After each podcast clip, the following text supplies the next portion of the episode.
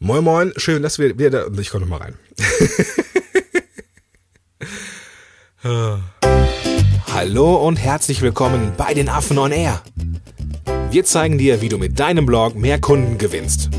Lehn dich zurück und genieß die Show. Heute in der 52. Episode, Content-Format Nummer 2, warum Interviews in keinem Content-Mix fehlen dürfen.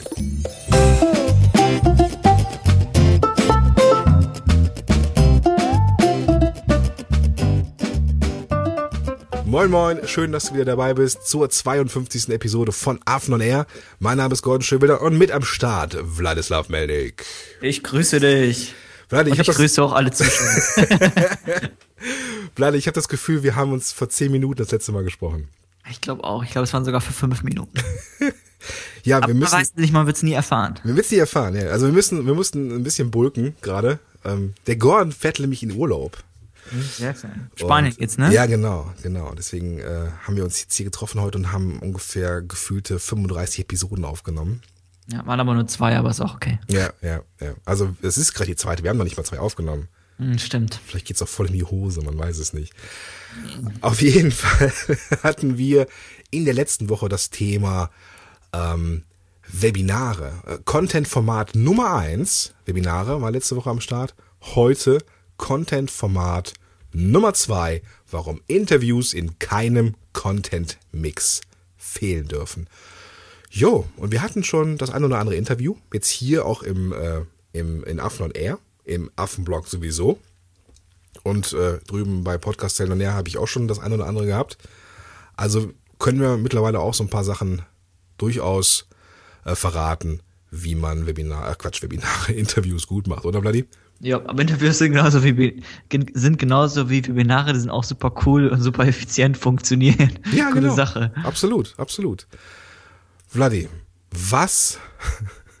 ich traue mich gar nicht, aber was sind Interviews? Ja, Interviews sind halt ja, Interviews mit Menschen, Gespräche mit Menschen.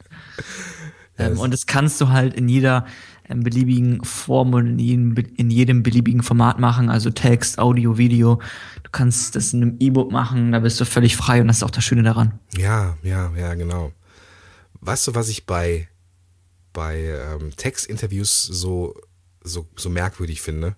Was denn? Dass die so lange brauchen, bis die entstehen und fertig sind. Ja, das stimmt. Die sind wesentlich ähm, aufwendiger. Ja. Da hast du recht. Ich meine, das, das Schöne ist, ach, da kommen wir gleich zu.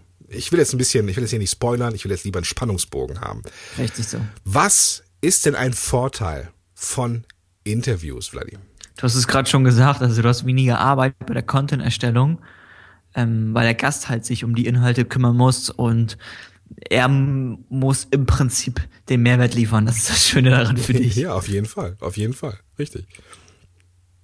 Und Aber es ist halt dennoch ein Win-Win. Ne? Ja. Das ist ja das Schöne daran.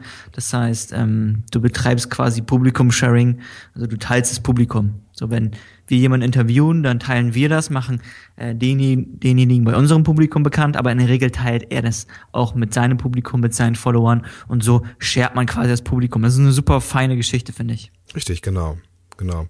Und, das ist auch das Schöne, wenn du jetzt, liebe Zuhörerinnen und lieber Zuhörer, ähm, wenn du jetzt ein Interview Gast einlädst, bringt er unter Umständen Expertise mit, die du gar nicht hast. Die, hm, die genau. du aber für, für deine Leute gerne, ähm, ja, die du, die du deinen Leuten gerne zeigen oder präsentieren möchtest. Das ist ja das Schöne an Experten, die haben ja ähm, in der Regel auch Wissen über ein spezielles Thema und in der Regel hast du eben nicht dieses Wissen so speziell wie der und da ergänzt ihr euch super gut. Und Publikum oder Publiken lieben einfach ähm, Expertenstimmen. So jeder möchte hören, was ein Experte zu einem bestimmten Thema zu sagen hat. Ja. Wenn einem das interessiert. Genau. Ähm, abseits dessen, Vladi, wofür ist denn ein Interview noch gut? Abseits dessen für die Suchmaschine finde ich auch immer ganz interessanter Punkt, wenn man vor allem wie wir Transkripte benutzt, mhm. wenn man die anfertigen lässt.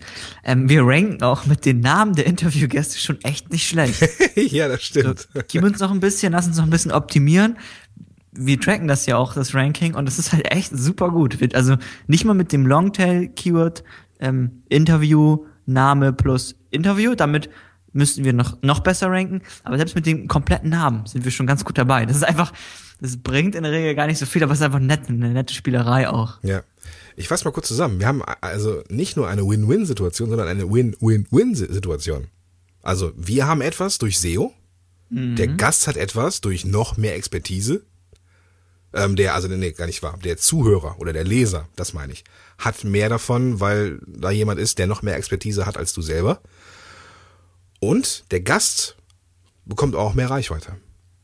Ja, also, das ist ein ja. Win-Win-Win-Szenario. Super. Ja, hervorragend. Aber auch das hat seine Schattenseiten.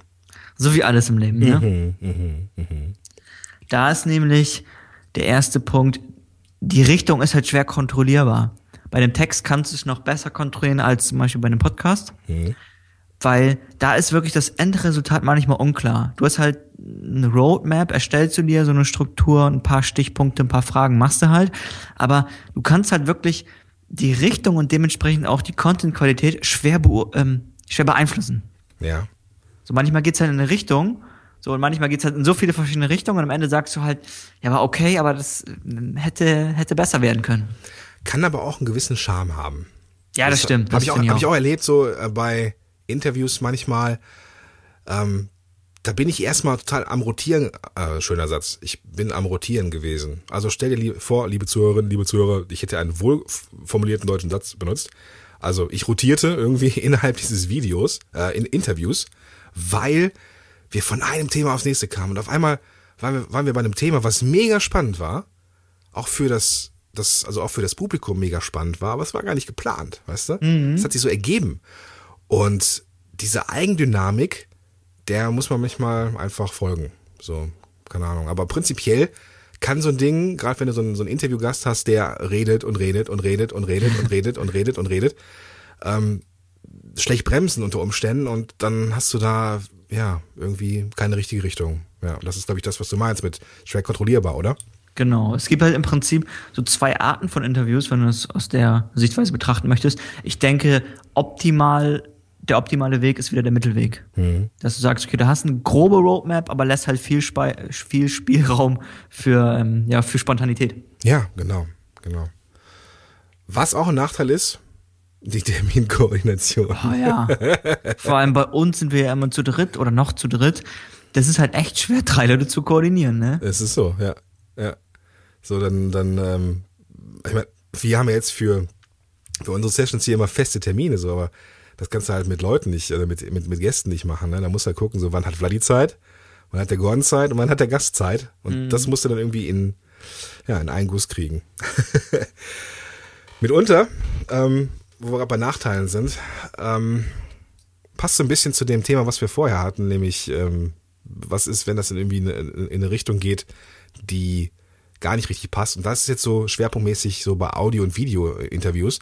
Du musst unter Umständen viel schneiden und kürzen und editieren, weil selbst wenn das ein Interview ist, was voll spannend war, aber wenn das anderthalb Stunden dauert, huh, das wird, werden die wenigsten in seiner Gänze ähm, konsumieren. So, deswegen muss man ein bisschen schneiden, damit es handlicher wird. Und das kann unter Umständen eine ganz schöne Arbeit sein. Gut, das waren jetzt Vorteile, Nachteile. Ähm, auch die Vorteile überwiegen hier, sonst würden wir es, glaube ich, nicht bringen, Bloody. Ähm, ja, genau. Also wir stehen schon auf, auf Interviews, die haben schon, ähm, die, also finde ich gut, finden wir beide gut. Haben wir mal so ein paar Best Practice Sachen raus und ich muss am, also ganz am Anfang eine Sache, eine Sache äh, festhalten, die viele Interviewers, äh, Interviewer, Interviewer falsch machen. Hm. Die klären scheinbar vorher nicht das Ziel mit dem Gast ab. Ja, so. super wichtig. Ja, also da, da soll es ein Interview geben in eine bestimmte Richtung, so, und dann will der Gast immer in eine andere Richtung abhauen, so, und vielleicht, weil er das selber für spannender fin findet oder so, und der, der Moderator oder der, der Gastgeber, der versucht immer mit so Fragen so wieder zurückzurudern, und das, das ist so ein, so ein Gezerre, was für niemanden schön ist, und auch nicht für den Leser oder Hörer. Deswegen sollte man vorher mit dem Gast das Ziel dieses Interviews klären. Ganz, ganz, ganz, ganz wichtig. Passend dazu finde ich auch noch immer ganz gut, wenn man ein Fokusthema hat. Das machen wir auch immer so, dass wir uns mit den, mit den Gästen hinsetzen und sagen, hey, wir wollen jetzt über das und das sprechen, ist es okay? Und der Vorteil hier ist auch, dass du die Leute mehrmals einladen kannst. Ja, genau. Du kannst halt sagen, okay, heute sprechen wir über das Fokusthema und in drei, sechs, drei bis sechs Monaten sprechen wir über das Fokusthema. Das ist ja super cool. Du kannst die Leute halt beliebig oft einladen und immer wieder drüber schnacken. Das ist einfach super geil und super spannend. Ich habe immer den, den Jörn Tantor vor, vor Augen, der ähm, auch schon bei uns im Interview war. Und der Mann weiß ja nun eine ganze Menge so übers Online-Marketing. So, also, und wir hätten weiß ich nicht, wie mit dem kannst du dich auch stundenlang Ja, es ist so, ne? Also mit dem kannst du dich wirklich stundenlang unterhalten.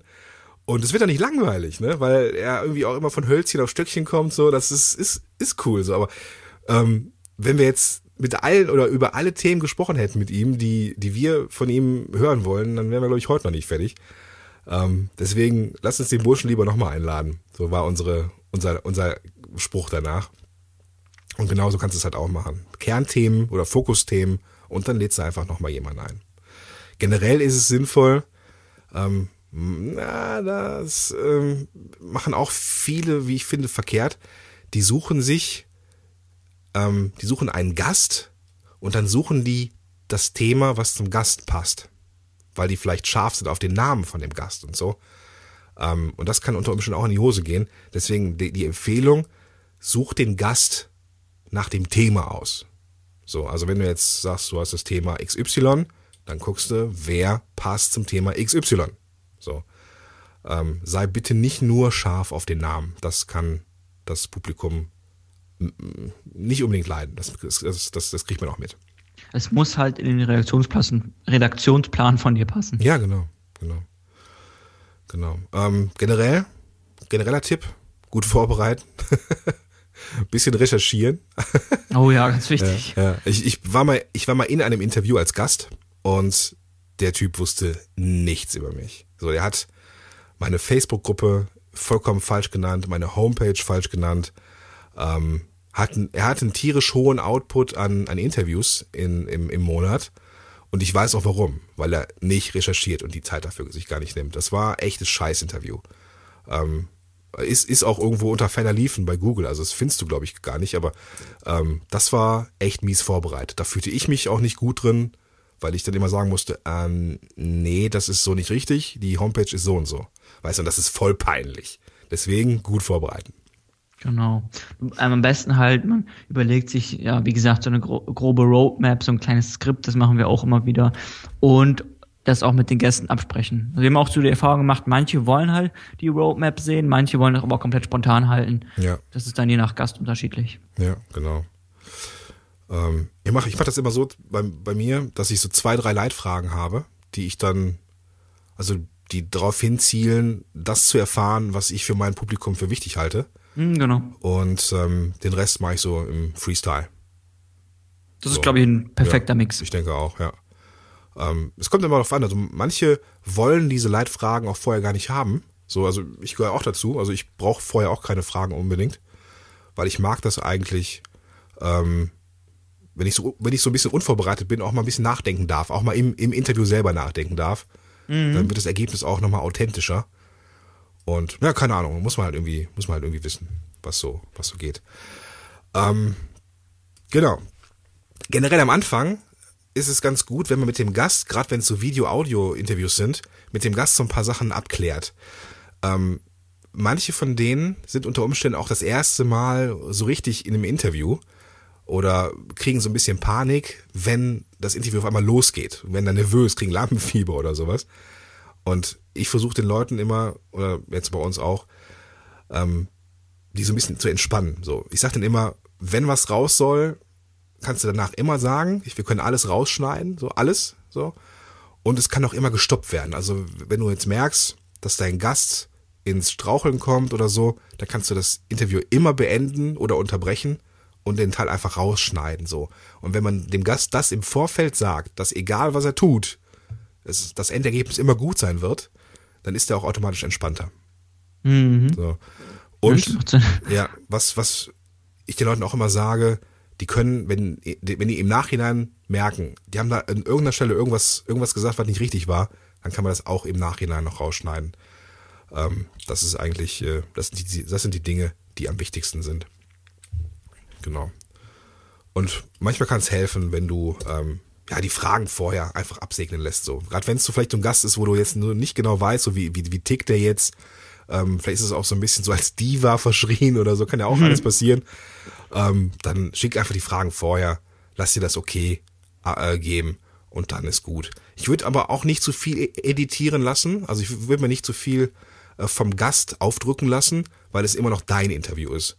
Ähm, wenn er irgendwie jetzt versucht, da die, das Interview in eine Richtung zu schieben, was eigentlich gar nicht dein, dein, dein Ziel ist, dann muss es halt, oder dann darfst es auch abbrechen oder gar nicht erst starten lassen. Jo, eine Sache noch, Vladi. Ähm, wenn man jemanden hat, der vielleicht auch sehr viel redet und im Redefluss ist, dann kann ein harter Cut manchmal auch sehr erfrischend sein. Oh ja. Ähm, in der Regel nehmen das die Zuhörer auch eher dankbar an, wenn man dann nach einem Monolog auch sagt, okay, das hierzu, mein nächstes Thema oder meine nächste Frage wäre das und das.